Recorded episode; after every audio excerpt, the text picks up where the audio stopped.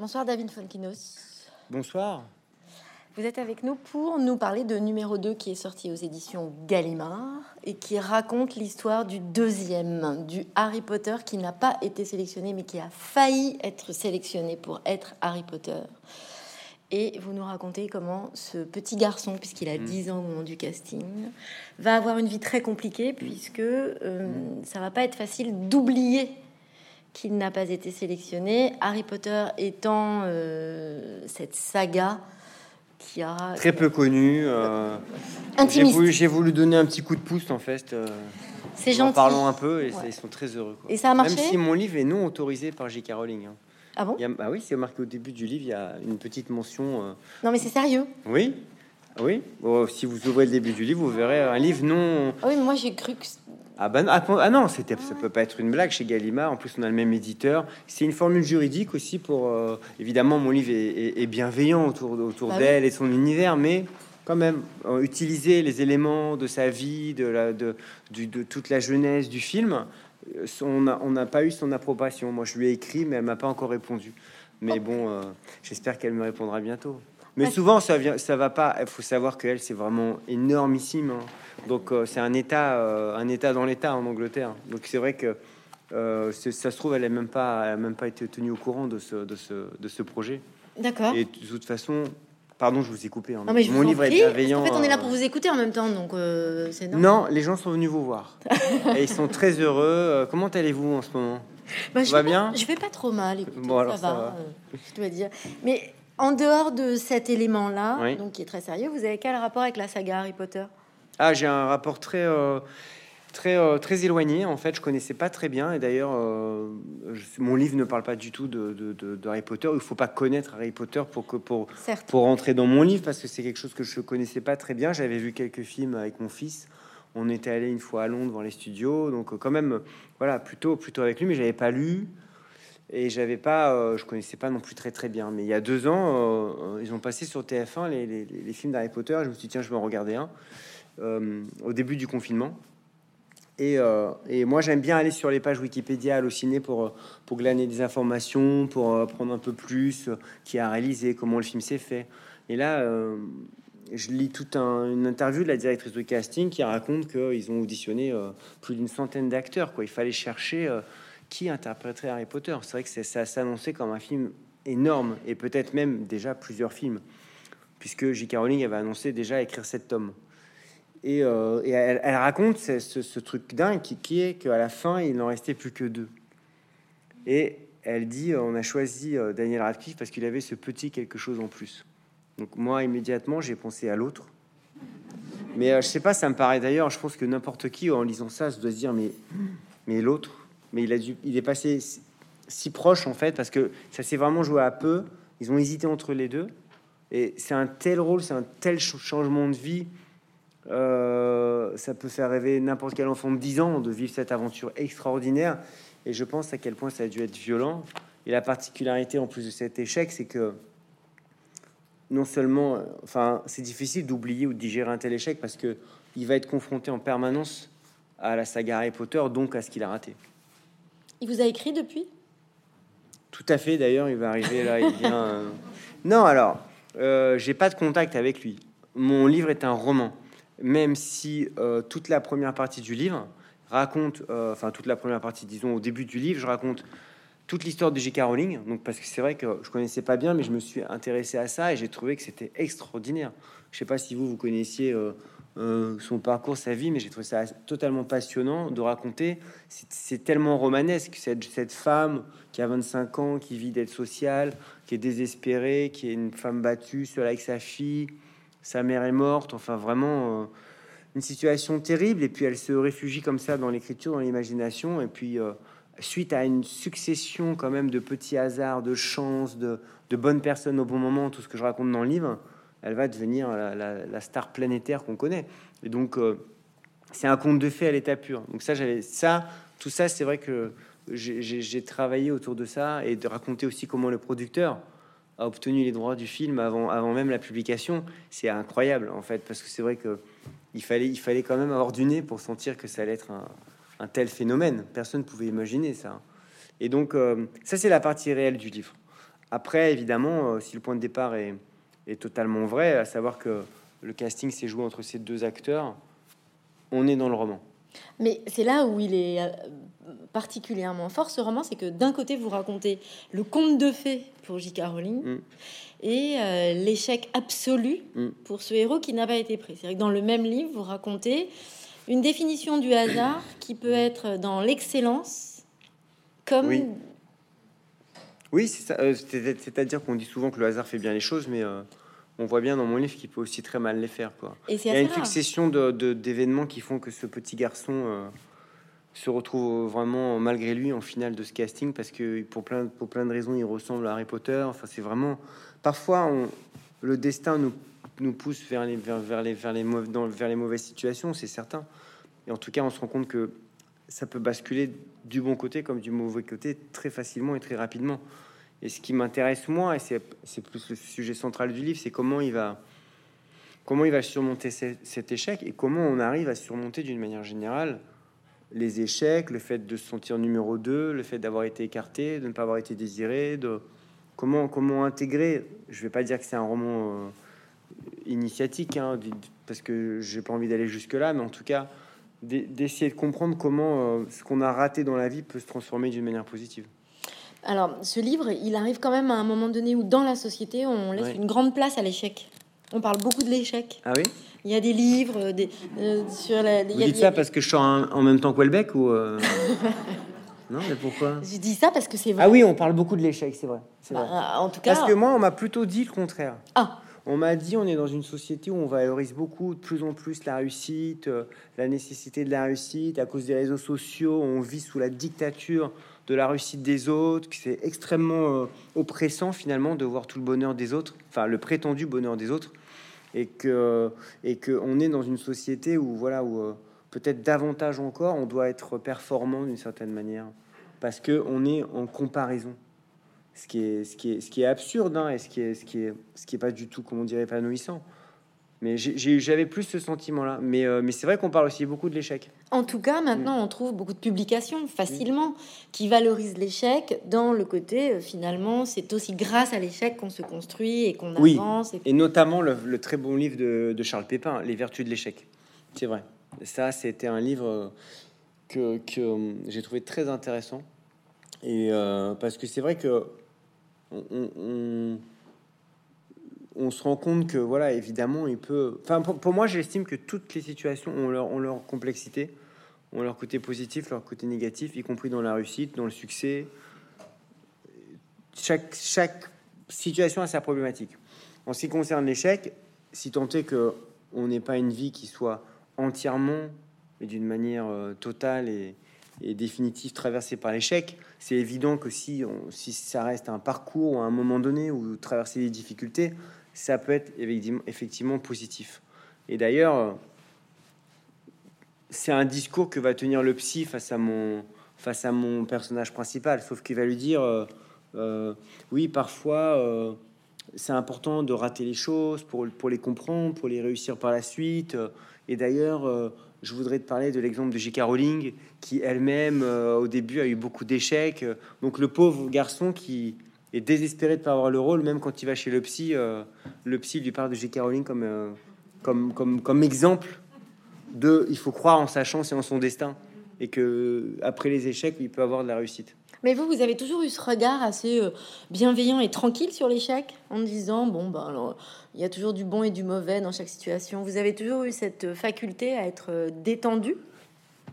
Oui, mais moi je, suis quand même je, me rends bien compte, moi je viens pas du tout d'un milieu littéraire, euh, je me rends bien compte aussi de, de la chance que, j'ai, que, j'ai, que je, peux avoir aussi de maintenant de, de, pouvoir vivre de ce que j'aime. Et, euh, mais plutôt, vous voulez dire, dans mon, dans mon existence, oui, parce que moi j'ai été, euh, j'ai été gravement malade et comme tous ceux qui ont été gravement malades, je pense que on a aussi un rapport à la vie qui, qui, est plus, comment dire, on sait savourer le, côté positif des choses. Hein. Ça ne veut pas dire que je vis dans un optimisme débordant ou que, ou que je suis un excité de la vie. Hein.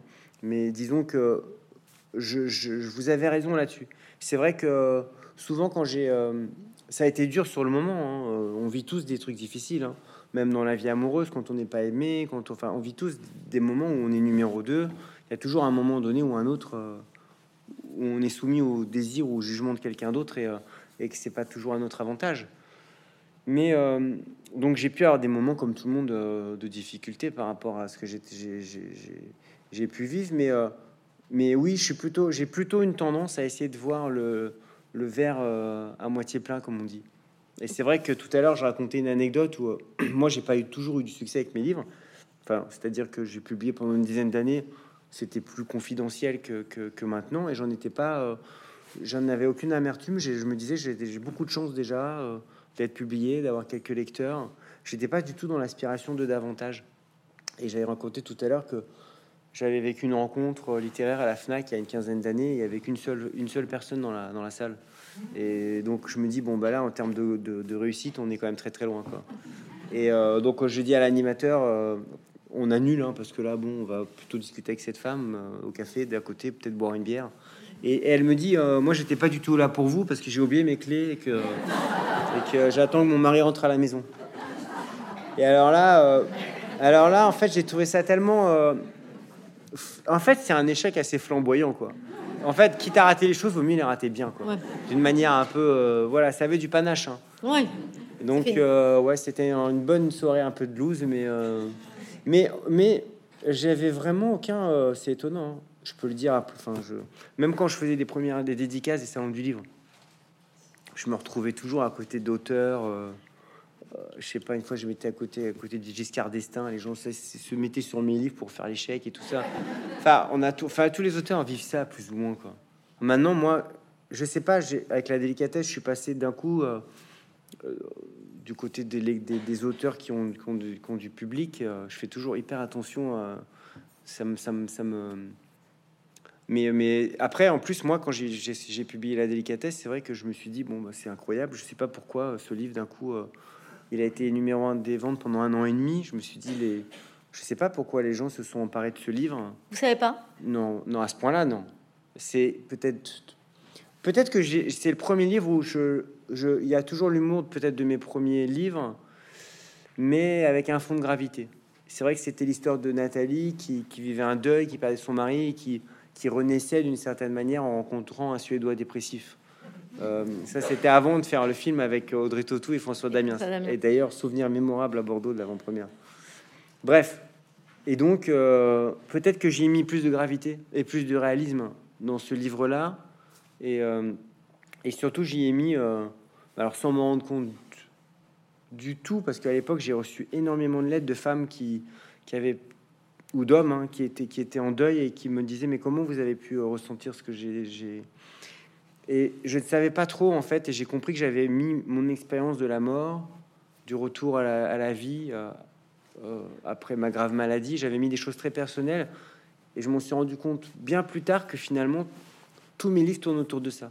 J'étais obsédé par Charlotte quand j'ai écrit, euh, par Charlotte Salomon quand j'ai écrit Charlotte et toute la vie de Charlotte, elle est sur comment la création sauve sa vie, comment elle, arrive à surmonter l'horreur par la beauté. Et en fait, tous mes livres tournent autour de ça. Et celui-ci aussi, c'est comment, comment se réinventer, comment survivre à un échec.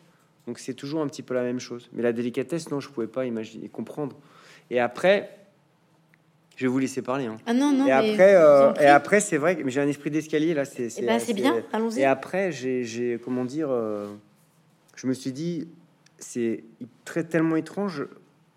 Le livre, les gens, euh, voilà, il a une telle tel succès, et je me suis dit tout de suite, surtout tu, tu dois, tu ne, tu n'écris plus le, ce, euh, même type de livre.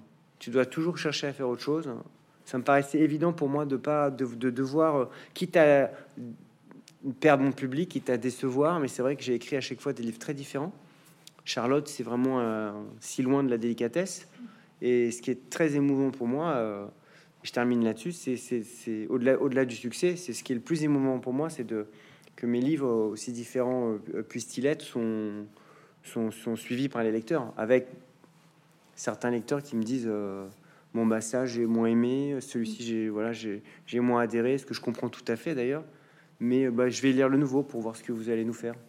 Alors c'est très différent et en même temps, comme vous le dites, il y a quand mm. même un, goût de David Fonkinos dans ces livres-là. Euh, entre Charlotte et numéro 2 aussi, il y a, et avec la délicatesse, euh, il y a euh, cette, cette mort, en tout cas, d'une partie de soi. Alors, chez Charlotte, c'est une mort tout court, on va dire. Mais, même Charlotte, en fait, je me suis rendu compte, moi j'étais obsédé par elle obsédé par son travail, par cet artiste. J'étais totalement désespéré à l'idée qu'elle soit oubliée. c'est vrai que le succès du livre a été au-delà de tous mes espoirs pour la mettre en lumière. Euh, tout à l'heure, on était avec les jeunes lycéens qui, lisent le livre, qui la connaissent, qui parlent d'elle comme si elle existait. C'est bouleversant parce que c'était vraiment mon rêve absolu. Mais j'ai compris bien plus tard pourquoi euh, j'étais à ce point-là. Euh, c'est un livre d'obsession, c'est un livre d'admiration. Mais elle a écrit cette phrase dans son œuvre parce que c'est une peintre, mais elle, a accompagné de beaucoup de textes littéraires. C'est ce qui me fascine aussi chez elle, c'est cette, cette totalité artistique. Et elle a écrit une phrase euh, incroyable. Elle a écrit euh, Il faut être mort une fois pour pouvoir aimer véritablement. Et je me suis dit, mais c'est incroyable, c'est le slogan de ma vie. Et je me suis dit, mais parfois on est attiré sans comprendre pourquoi. Euh, tout à l'heure, je disais que un coup de foot, c'est hum, comment dire c'est reconnaître quelque chose qui existe déjà en nous. Et c'est vrai que j'étais vraiment, moi, en attirance pour cette œuvre, pour sa personnalité.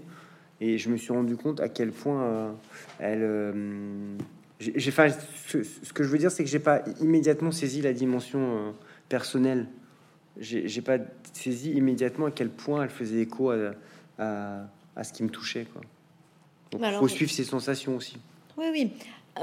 et Martin, donc, ce ce jeune homme qui a failli être Harry Potter se réfugie dans les musées. Et alors, euh, moi, ça m'a fait penser à Charlotte aussi, qui quelque part se planque dans sa peinture. Mm. En tout cas, c'est un refuge, c'est un endroit de paix. Mm, complètement. À vrai dire, c'est un. C'est vrai, il y a un autre livre intermédiaire, c'est Vers la beauté. Oui. Et, où j'avais écrit sur les musées, sur le gardien de musée. Et Vers la beauté était effectivement un écho à Charlotte. Et là, il se réfugie aussi au Louvre parce que il essaye de vivre sans être confronté à Harry Potter, ce qui est très difficile. Donc il se dit qu'au Louvre, au moins, entre les momies égyptiennes et les tapisseries antiques, euh, il sera à l'abri pendant quelques heures. Et là, stupéfaction, il va découvrir toute une armée de numéro 2 là-bas. Tous les gens qui fuient le contemporain, le, finaliste du concours 78 face à Modiano, euh, une ancienne euh, première dauphine Miss France, voilà, une véritable armée de numéro 2 au Louvre. Mais vous, ça vous fait ça, la peinture? Moi, je pense que c'est vrai que c'est le thème principal de mes livres, c'est euh, c'est le sujet de Vers la beauté, qui était une prolongation de, de, comment dire de, de Charlotte. C'est l'idée que l'art nous sauve, nous console. C'est totalement ce que j'ai vécu. Moi, j'étais pas issu d'un milieu culturel et que les mois à l'hôpital et le fait d'avoir frôlé la mort euh, m'a propulsé dans une énergie de beauté, de sensibilité. Euh, j'ai été ému par les livres pour la première fois, par les phrases. Après, je suis sorti, j'allais au musée. J'ai eu besoin, euh, mais je pense qu'on a tous besoin de beauté, quelle qu'elle soit, que ce soit dans le regard de, ses proches, que ce soit dans un culte, dans un lieu de culte, que ce soit dans des paysages, que ce soit dans l'art, évidemment. Et donc moi, c'était le sujet principal, ouais, de, de vers la beauté d'un homme qui à un moment donné de sa vie, euh, quittait tout et devenait simple gardien de musée pour se parce qu'il avait besoin de se consoler d'un drame, d'un drame qu'on comprend plus tard par la, par la beauté, par la contemplation euh, de, la, de la beauté. Et finalement, c'est le thème assez, euh, assez récurrent de, de mes livres. Et c'est pas le seul, parce que le musée, la peinture, c'est aussi envisager le temps d'une autre façon. Euh, le bruit d'une autre façon, mmh, mmh. l'isolement d'une autre façon. Mmh. Donc en fait, euh, à travers cette histoire de musée, se déploie quand même beaucoup de choses qu'on retrouve beaucoup dans votre écriture, qui est le, euh, finalement la nécessité à un moment donné de s'extraire. Ouais, c'est très juste. D'ailleurs, c'est de plus en plus difficile actuellement. On est dans une énergie tellement de, de la violence immédiate je sais pas, il faut, il faut tellement choquer pour pouvoir exister. On voit dans la campagne politique tout le temps une surenchère incessante de, de mots et de verbes qui, qui nous obligent comme ça à essayer de marquer euh, la journée médiatique. Et donc, euh, c'est assez effrayant de voir à quel point on, manque de, de parfois d'analyse, d'apaisement, de recul sur les choses, alors que alors que je crois qu'on est tous euh, capables de, de comprendre et d'analyser les choses avec finesse et en prenant notre temps. Et, euh, et je pense qu'il y a peut-être ça aussi dans certains, dans certains de mes livres. Il y a une sorte de, comment dire, je vais pas dire de combat contre l'immédiateté parce que je me sens très ancré, très très contemporain, euh, mais mais pour moi la littérature c'est le terrain absolu euh, qui s'oppose finalement à, l'immédiateté euh, acharnée. C'est le terrain, c'est le terrain absolu de, la parenthèse, de la profondeur psychologique, d'avoir le temps d'aller s'approcher d'un personnage et de ce qu'il pense réellement. Pour moi, c'est c'est la magie pour moi de la littérature. Et c'est vrai que je fais aussi des films. Et le, cinéma, c'est vraiment l'opposé. Il y a une sorte de nécessité de performance narrative. Il faut tout de suite raconter, ou il faut tout de suite comprendre les choses. Moi, j'adore l'idée que dans un roman, on, puisse aller si loin dans la, dans, la finesse psychologique. Mais alors, en vous lisant et en préparant cette, euh, cette rencontre aujourd'hui, je vous félicite. Je, te remercie. C'est pas ce que je vais dire en même temps, mais bon. Non, mais vous avez préparé. Euh, je me suis demandé dans quelle mesure vos livres, d'une façon générale, ne racontent pas ça de vous, puisque là, vous choisissez un personnage donc qui est presque pris dans la saga la plus connue du monde entier qui fait un peu écho à, à, Guy Debord, à ce côté, la société du spectacle, quoi qu'il mm. arrive, rien ne s'arrête jamais, et qui en même temps a besoin de s'isoler. Et ben, en réfléchissant, je me suis demandé si c'était pas tout à fait vous, avec des moments d'écriture un peu en retrait, au calme, puis en même temps des moments de cinéma, où là, pour le coup, vous êtes avec une équipe, vous êtes dans une énergie. Mm. Et du coup... Ou des euh, moments comme ce soir, oui. Moi, j'ai trouvé un lien, enfin, j'ai la sensation de, enfin, c'est une question que je vous pose, David Fokinos. Est-ce qu'il y a ce lien-là dans votre écriture, dans vos livres? Bah, y a, en fait, en tout cas, il y a, il y a, beaucoup le thème de du double euh, et d'alterner finalement des énergies contradictoires et enfin qui sont qui sont pas contradictoires, mais qui se complètent. Moi, je me sens euh, à tous les niveaux, je me sens marqué par ça parce que je suis Scorpion, ascendant Scorpion, donc j'aime l'ombre et la lumière. J'aime vous rencontrer ou faire du cinéma et ou du théâtre, euh, travailler avec des gens, mais j'aime tout autant euh, passer des, journées, des journées entières dans la, dans la solitude avec les livres et l'écriture. C'est ce qui d'ailleurs, je pense, me rend le plus heureux. Euh, on a tous, je pense d'ailleurs, en nous cette énergie un peu double, de faire des allers-retours entre, entre la force et la faiblesse, la, certitude et le doute, entre le partage et la, enfin entre l'extériorité et l'intimité. Et donc, je crois que oui, mais mes personnages sont souvent comme ça. Ils sont un peu, euh, ils sont un peu dans, comme si je les poussais à vivre des choses pour qu'ils soient intéressants, mais que parfois ils ont une forme de repli aussi. Alors vous y mettez quand même une limite hein, à l'échec, à cet isolement, mm. c'est-à-dire que pour le coup, bah, vous démontrez quand même à travers plusieurs histoires et celle-ci en particulier que euh, non. Alors la force des fragilités, c'est pas du tout euh, une évidence et vous montrez quand même la limite qui fait que finalement la honte, la culpabilité peut basculer plus facilement qu'on ne le croit vers la folie? Ah, Vers la folie, peut-être pas, mais en tout cas vers le mal-être et la souffrance. Moi, ce qui me. Moi, ce qui était le plus important pour moi, c'était d'accompagner ce jeune homme. Et c'est vrai que toute la deuxième partie du livre, elle est beaucoup sur le côté de l'enfance abîmée, même maltraité, puisque je raconte beaucoup ça dans le, dans le deuxième livre, puisqu'il a, il va, il va avoir le sentiment presque de devenir Harry Potter, puisqu'il n'a pas été au cinéma. En tout cas, moi, c'est clairement un livre qui est euh, un cheminement pour essayer de, de réparer cette, cette, cette douleur. C'est un livre de réparation. Alors, euh, ça paraît extrêmement grandiloquent dit comme ça, mais je l'ai voulu traiter aussi avec beaucoup de légèreté et d'humour, euh, très souvent dans les étapes qui parcourt. Mais je pense que pour pouvoir aider un personnage à se réparer, il faut, il faut être en affinité euh, émotionnelle totale avec lui, en empathie euh, très très forte. Et moi, j'ai le, sentiment que, je sais pas, j'accompagnais tellement euh, ce, garçon et j'avais vraiment, j'étais bouleversé par son âge, par, par l'idée comme ça d'être aussi malmené à cet âge-là.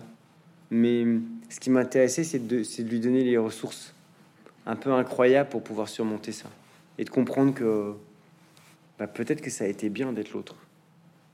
Bah, L'empathie, c'est un peu quand même euh, l'émotion qui mm. est le fil conducteur de votre écriture, puisque quoi mm. qu'il arrive, et même dans ce livre-là, vous parlez à un moment donné du réalisateur d'Harry Potter qui, mm. qui dit, non mais ok, on va caster donc un jeune homme, mais il faut qu'il ait, euh, il faut pas exagérer. Euh, L'histoire est déjà assez fantastique comme ça. Il faut qu'on reste dans le réel. Et vous aussi, en fait, David. Un scénariste, oui. Vous aussi, en fait. Euh, c'est ça ce qui vous, enfin, ce qui semble vous intéresser le plus dans vos personnages, c'est vraiment leur dimension tout à fait réel, voire euh, banal. Comment ils s'en Ah oui, alors non, euh, non. Alors moi là, je suis moins d'accord parce que pas tout le temps. Là, sur le dernier, il vit quand même quelque chose qui est qui est l'opposé absolu de la, banalité. Il vit même un truc hors norme et quelque chose. D'ailleurs, il est le seul, le seul atteint de cette pathologie, de, de, celle d'avoir failli être Harry Potter. Il est victime d'un truc quand même unique. Donc pour moi, au contraire, j'ai le sentiment que certains de mes personnages vivent des choses extraordinaires.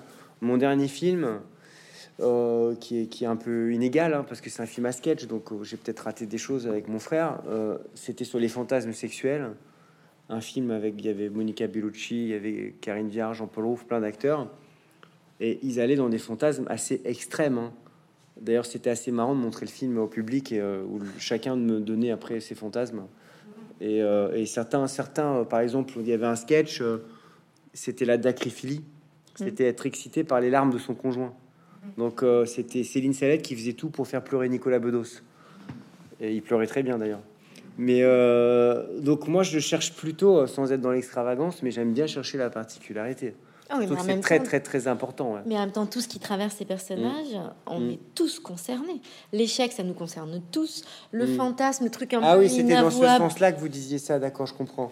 Il y a oui vous, vous, touchez quand même à euh, ce qui ne se dit pas, mais ce qui se vit de façon collégiale. Bah, moi, je crois que c'est vraiment une, enfin, je vais pas dire un des rôles, c'est un peu pompeux, mais disons qu'une une des énergies de l'écriture. Je pense que c'est d'aller, de transformer l'intimité, soit celle de l'écrivain, soit celle du personnage, et d'aller la partager. Moi, je suis toujours euh, touché quand les gens me disent, euh, j'entends souvent quand même, hein, ah, euh, me suis reconnu dans cette histoire. Ce, livre aussi, ça m'a aidé à comprendre certaines choses. Je trouve que c'est un fort compliment. Bon, après, vous pouvez écrire n'importe quelle histoire de psychopathe, il y aura toujours quelqu'un pour vous dire c'est incroyable, vous avez écrit ma vie. Mais c'est vrai qu'on a parfois, c'est beau comme on voit les histoires à travers le prisme de son ressenti. Moi, j'aime pas les généralités. Parfois, quand j'ai fait la délicatesse, on m'a dit alors, vous pensez quoi des histoires d'amour ou de telle ou telle chose ou de l'usure du couple. Ou... Euh, moi, je raconte des histoires avec des personnages. Si les gens peuvent s'identifier ou traverser avec eux le même type de choses, euh, euh, ça me touche, mais je, ça n'a pas vocation à être des livres, comment dire, de d'assistance psychologique. Hein. Oui, oui. Mais c'est des choses souvent. Par exemple, si on prend un de mes livres, Les Souvenirs, qui avait été après au cinéma adapté par Jean-Paul Rouve et avec Annie Cordy dans le rôle principal, qui a été bouleversante d'ailleurs dans ce film. Et euh, c'était beaucoup lié à tout le temps que j'ai passé moi dans les maisons de retraite, euh, euh, à accompagner mes grands-parents.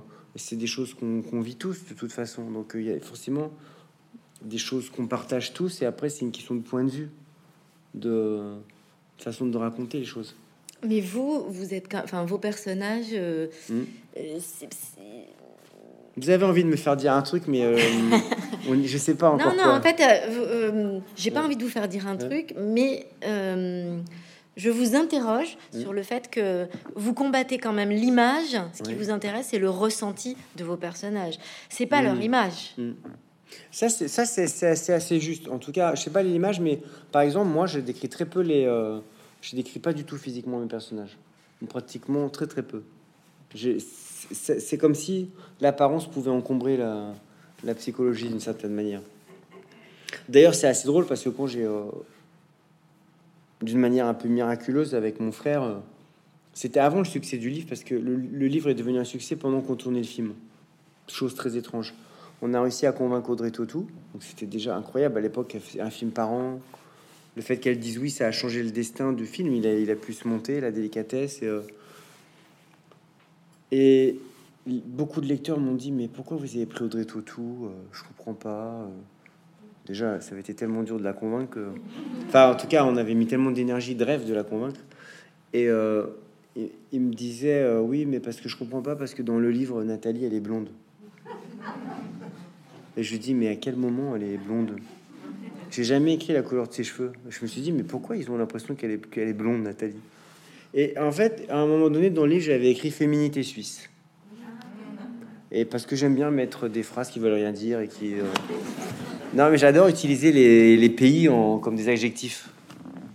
Euh, je sais pas, je pourrais dire une ambiance croate ou euh, voilà. euh, Après, des une féminité suisse, voilà, ou voilà, ou un jeu, un jeudi polonais, enfin n'importe, enfin, voilà. Et euh, féminité suisse, voilà, ils ont vu ça. Mais, mais c'est dire à quel point je décris pas mes personnages.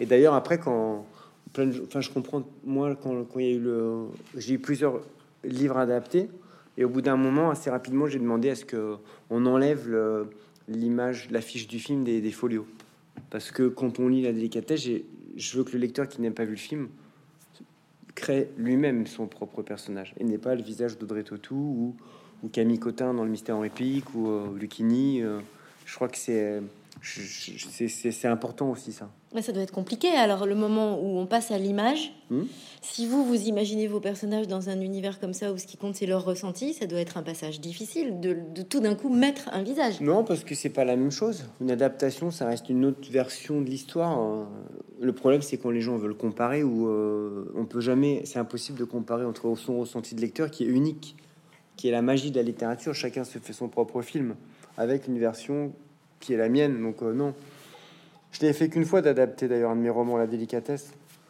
Tous les autres adaptations ont été faites par d'autres personnes parce que euh, moi, je, je suis content de, séparer les deux avec mon frère, c'est mieux. Et puis, euh, et puis, tout le monde me dit oui, c'est très cinématographique. Là, tout le monde veut adapter numéro 2 parce que il y a un début, un milieu, une fin. Je raconte une histoire, c'est un sujet intéressant. Mais moi, je suis pas du tout. J'ai déjà refusé des adaptations de, de certains de mes livres. J'ai pas du tout envie que tous mes livres deviennent des films. Euh, parce que j'aime bien que certains livres restent euh, uniquement des livres. En tout cas, celui-là, s'il se fait, le casting, ça va vous préoccuper alors. Ça va être incroyable. hein. Peut-être qu'on va aller chercher le vrai numéro 2. hein. bon, pour faire ce film-là, il faut, il faut l'accord de la Warner. Déjà. Parce que, euh, à, à moins de faire un film avec un faux Harry Potter, parfois dans les films, vous avez jamais remarqué, par exemple, on n'a pas le droit, du, moi j'ai fait des films, on n'a pas le droit d'utiliser souvent Google, on n'a pas les droits. Donc regardez les films, c'est souvent Google, euh, ils regardent des trucs qui sont faux. euh. Mais euh, donc je pourrais pas faire un film avec euh, Arrow, Arrow Bidder, euh, voilà, croire que. Non, mais on verra, on verra. C'est pas. Déjà, l'accueil du livre est incroyable, hein, c'est magnifique pour moi.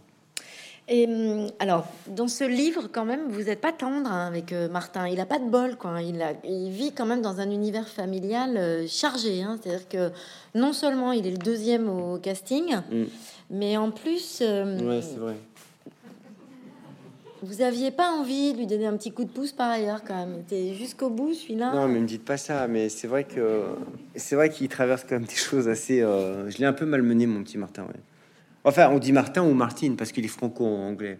Mais euh, c'est vrai que c'est étonnant parce que c'est un thème que j'ai pas beaucoup euh, abordé. La maltraitance, euh, il, est aux mains. Enfin, je vais pas trop raconter quoi, mais il est aux mains d'un pervers psychologique pendant narcissique, pardon, pendant un moment qui est le nouveau compagnon de sa mère.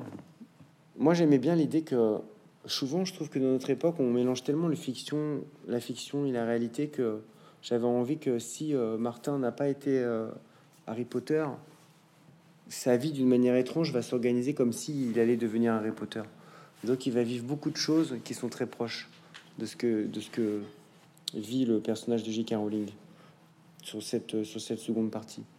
Mais euh, oui, c'est évident que euh, cette, cette, cette- époque, cette étape est douloureuse, mais euh, je vais quand même essayer de, de l'aider, qu'il fasse en sorte, qu'il enfin, qu'il s'en sorte quand même, non? Oui, Alors, il part aussi Vous m'avez tellement culpabilisé là, je me sens, je me sens. euh, Parce qu'avant ça, il part déjà d'un papa qui a pas trop non plus le, le- le succès euh, en porte-clés. On peut pas dire ça. Oui, son père, c'est un, c'est un inventeur un peu raté, ouais. Il a juste inventé la cravate parapluie, qui est une cravate euh, parapluie, voilà. qui est une cravate qui sont soit en parapluie, mais bon, elle marche pas On a très très bien. envie de le voir. hein, quand on, Ouais, on imagine, on s'arrête, on se dit alors attends, Ouais. comment il- Ouais, voilà, c'est un peu son heure de gloire, la, la cravate parapluie. Mais il est un peu en décalage parce qu'à l'époque, en 84-85, c'était la mode des, des stylos réveil. Vous vous rappelez de ça, le stylo avec le. Bon, bref, il est un peu en décalage, quoi. Mais il est, euh, il va devenir accessoiriste. Et c'est en fait, moi j'adore, moi c'est mon grand plaisir aussi de faire du cinéma, c'est de travailler avec tous ces métiers du cinéma, tous ces techniciens qui sont passionnés.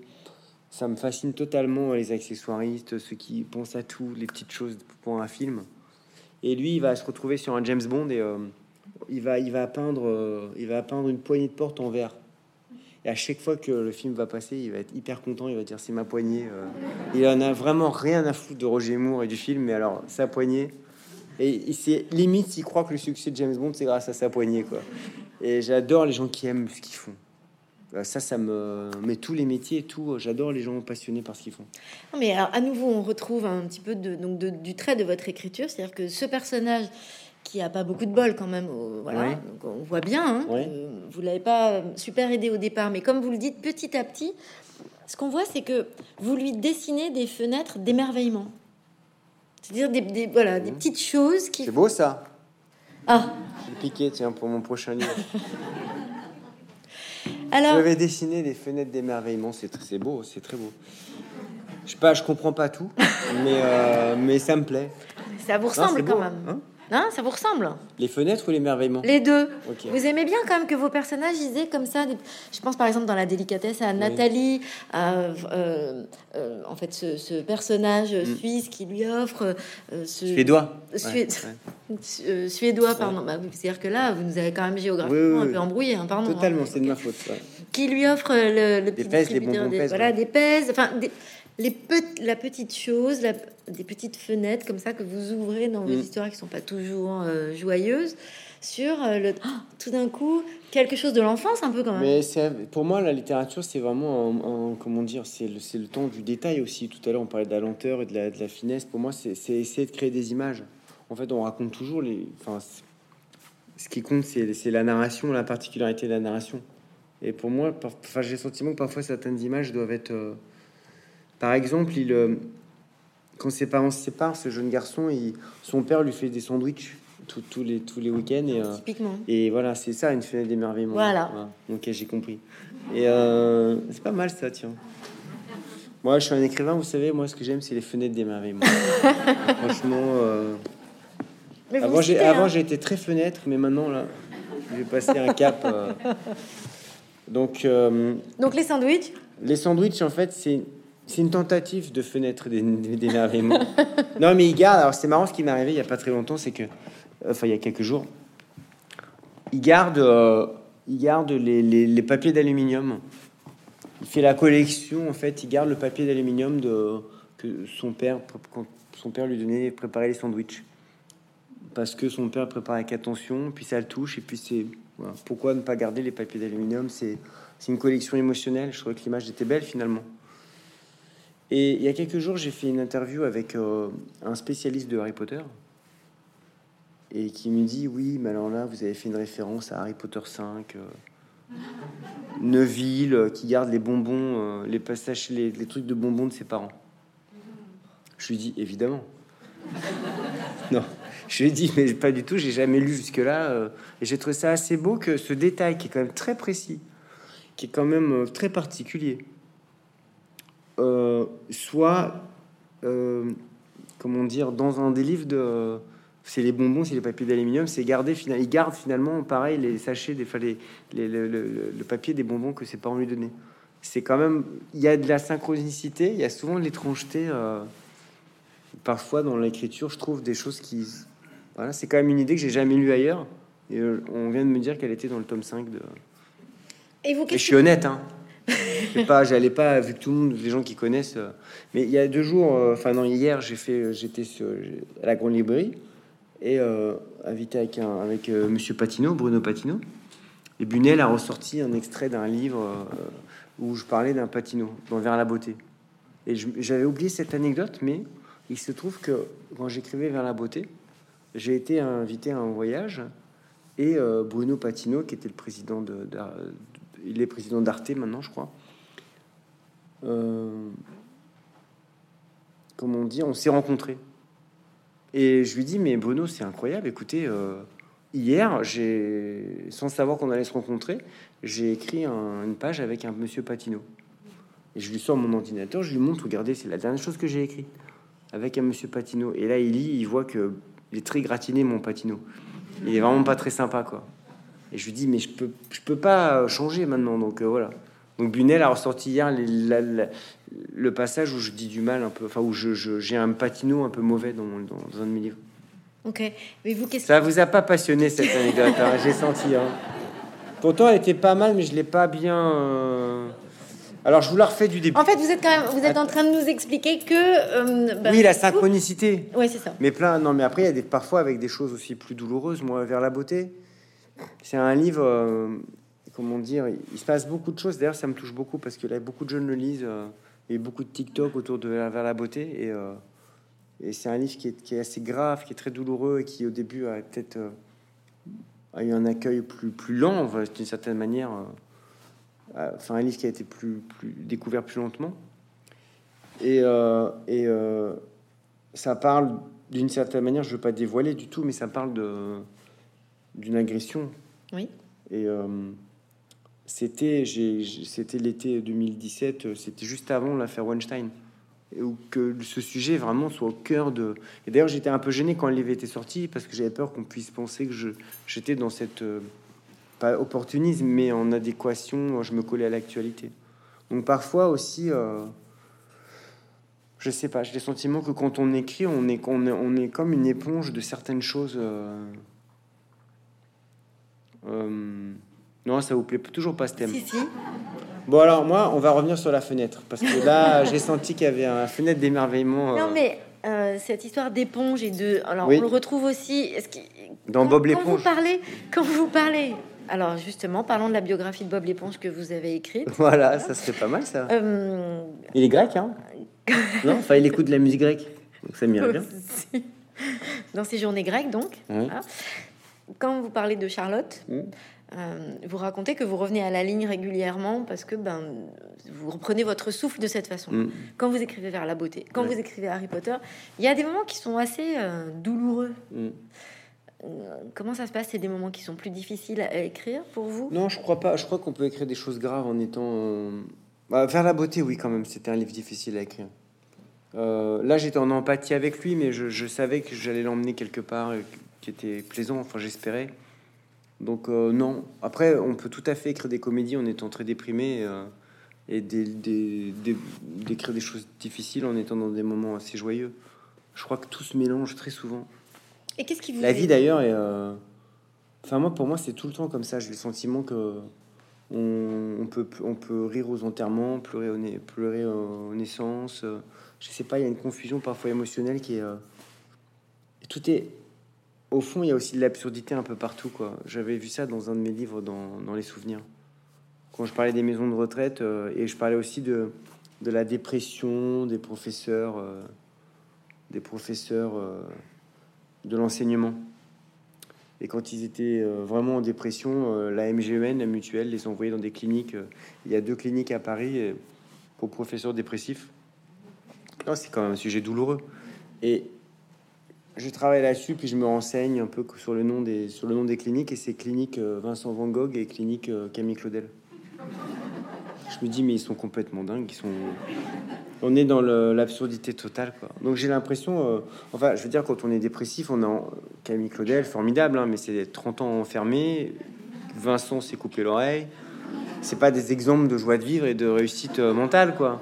Je trouve ça hyper donc je me dis, tiens, en fait, euh, même dans les... Il y a de l'absurde tout le temps, il y a des mélanges tout le temps de, de ces émotions-là. Donc euh, voilà. Vous écrivez aussi dans ce livre-là que euh, le bonheur a quelque chose de très bourgeois parfois. C'est-à-dire?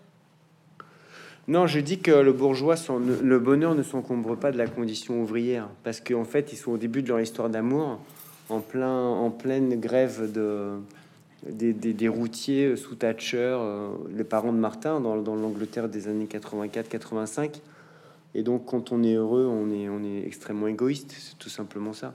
Donc, le bonheur ne s'embarrassait pas à ce moment-là de la condition euh, des ouvriers. donc était un peu bourgeois. Il y a aussi beaucoup de références euh, très euh, sensorielles dans vos Mm. livres. Alors, euh, bon, dans Charlotte, n'en parlons pas, mais Mm. les couleurs, le son. je me suis demandé si vous, vous associez des couleurs ou des sons à vos livres. Oui, oui, c'est étonnant que vous me dites ça. Oui, tout à fait. Moi, j'associe, j'adore, je m'intéresse beaucoup à la synesthésie. Ça me passionne. Et moi, j'associe, je sais pas pour vous, mais moi, j'associe des, des formes géométriques aux choses. Mm. C'est-à-dire que quand j'écris, je, je, je be- Voilà, ça fait vraiment un peu psychopathe, hein, mais, euh, mais j'ai besoin de voir des ronds, un rond. Quand je sais que je, je, tra- je travaille les pages ou tout le roman, euh, je- à l'aide de formes géométriques. oui. Donc c'est une forme de, de, de parallèle finalement entre des choses très différentes. Alors, numéro 2 sensations. aurait quelle forme, quelle couleur? Il est rond, totalement Quel rond. son Il est rond, d'accord, mais il a une couleur particulière? Non. Non. Je crois pas. Il est la couleur que vous voulez lui donner. D'accord. Et le son? Il est la... Le son, c'est le, c'est le son d'une fenêtre qui s'ouvre. Ah, mais ça me dit quelque chose. Quoi? Ah, oui, une fenêtre. pas, Ça euh, m'évoque quelque chose. Non, j'associe pas tout. Oh, cela, cela dit, le son, moi j'adore écrire des livres euh, euh, avec une, une, comment dire, une, une tonalité musicale. Quand j'ai écrit La délicatesse, c'était totalement Souchon. Charlotte, c'est Schubert. Là, on est un peu avec The Cure, puisque euh, on est dans l'Angleterre des années 80. Et il se rend compte en écoutant The Cure. ouais. D'accord, donc vous avez. Et, donc- et Là, le- il faudrait et- mettre et par exemple, le mystère de Nori Pic Le mystère épique, euh, c'était assez jazz. Mm. D'accord. Et vous écoutez de la musique en écrivant? Pas toujours, mais, euh, mais j'aime bien associer. euh, non, non. Souvent, j'écris. Non, non. Bah, si, si vous me le conseillez ou si ça vous fait plaisir, euh, pour mon prochain livre, donnez-moi la playlist. Non, non, non, je vous pose la question. On s'arrange. Hein. D'accord. Euh, en écrivant euh, numéro 2, Ouais. euh, est-ce que vous avez hésité? Est-ce qu'il y a eu des moments dans le parcours de ce jeune Martin? Bien sûr, l'é- l'écriture, c'est que de l'hésitation. Euh, traversé par certains moments comme ça, un peu d'une manière hasardeuse, par des, par des évidences ou par des sensations de, de toucher son sujet. Mais euh, moi, je doute euh, toujours quand j'écris, mais pas d'une manière. euh, je suis pas du tout chiant avec mon entourage. Je suis pas l'écrivain. Je doute en ce moment. C'est dur, mais j'ai pas une grande. euh, J'ai pas. Je traverse pas du tout l'écriture d'un roman avec la confiance. D'ailleurs, pour tout vous dire, ce livre qui reçoit vraiment un accueil très sympathique, même de gens qui, même de, journalistes ou de gens qui, qui m'invitent habituellement dans certaines émissions. Et ça m'a, ça m'a vraiment euh, rassuré parce que j'étais, j'avais un, je pensais que le, le sujet était peut-être mieux que le livre. Je trouvais que c'était un sujet incroyable, le fait de, enfin, je, j'étais très excité par cette idée de me dire que qu'est-ce que c'est comme ça d'avoir été, euh, d'avoir été si proche de, et j'avais peur un peu de, de- de la façon dont j'avais développé cette histoire. Est-ce qu'on vous pose beaucoup de questions sur euh, l'adolescence? Oui.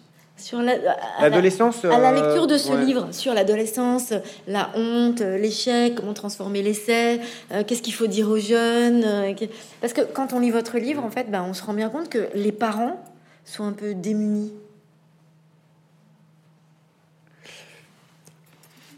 Je pense que, en fait, chaque situation est très particulière. Là, il est clair qu'ils sont confrontés à la souffrance d'un enfant qui, qui n'arrive pas à se remettre de cet échec et qui a l'impression que sa vie est ratée. Donc, c'est extrêmement douloureux. Et euh, bien sûr, bien sûr que. Mais après, moi, je vais pas donner des conseils. euh, Chacun, c'est pas non, tout ça. hein. En fait, je voudrais, Mm. enfin, ce que j'aimerais savoir, c'est si les, les lecteurs, en Mm. fait, vous font part de cette grande question, qui est une question dont on a beaucoup parlé parle, aussi ouais. depuis deux ans à cause du Covid, de, des, Oui, Euh, vous voyez, en fait, qui est de, de trouver les mots justes. oui. La dépression, c'est une chose. Non, non. la dépression non. adolescente, Le livre vient de c'est une sortir autre. là, on m'en a pas beaucoup parlé de ça. Non, non, non, pas pour le moment. On me parle du fait que il y a une degré d'empathie supérieure à l'idée que ça soit un enfant et qui euh, mais pas, euh, non, non, pas, pas ça. Et donc, vous aviez envie de, là de parler euh, donc de l'enfance maltraitée, mais de, de la difficulté aussi de pouvoir transmettre euh, les mots justes? Ce qui est, ce qui est, à mon avis, le plus difficile, c'est comment, euh, on voit tellement parfois d'adolescents qui souffrent et qui, qui n'arrivent pas. D'abord, c'est pas forcément visible et qui disent pas les choses et qui, qui n'arrivent pas à exprimer les choses. Euh, il y a un long cheminement, c'est vrai, dans le livre pour essayer de, de déverrouiller ça, d'exprimer les choses. Souvent, sa mère lui dit Mais tu me le dis pas assez, tu m'expliques pas assez ce que tu ressens.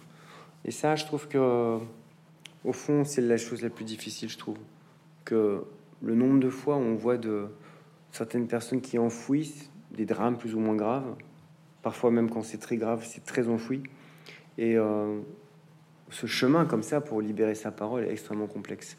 Et donc, euh, c'est pas du tout le sujet du livre, très honnêtement. C'est juste aborder en filigrane de l'idée que n'importe quel parent, voyant son enfant en difficulté souffrir, va, ou d'ailleurs pas un enfant, hein, quelqu'un autour de soi, va essayer d'aller, va essayer de l'aider, quoi. Mais ce qui est certain, c'est que moi, j'ai, au bout d'un moment, euh, il n'y a que lui qui peut se sauver de sa situation, de trouver la clé. Et c'est pour, pour moi presque une recherche vers sa réparation, euh, ce livre-là. Et il va trouver la clé.